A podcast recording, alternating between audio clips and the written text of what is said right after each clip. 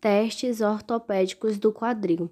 O teste de Omber este teste destina-se a detectar a presença de contratura em abdução do quadril.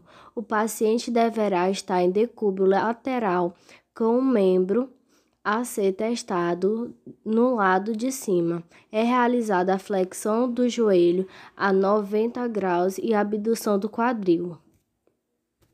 O teste de Ortolani é utilizado para o diagnóstico da estabilidade do quadril. Consiste em colocar a criança em decúbito dorsal, segurando os membros inferiores pelos joelhos e fletindo o quadril em 90 graus. O teste de Patrick é, destina-se a detectar tanto a patologia do quadril como as da articulação sacroiliaca. Com o paciente em decúbito dorsal, colocamos o calcanhar do membro inferior em questão sobre o joelho do lado oposto. O teste de Thomas destina-se a avaliar a presença de contratura em flexão do quadril.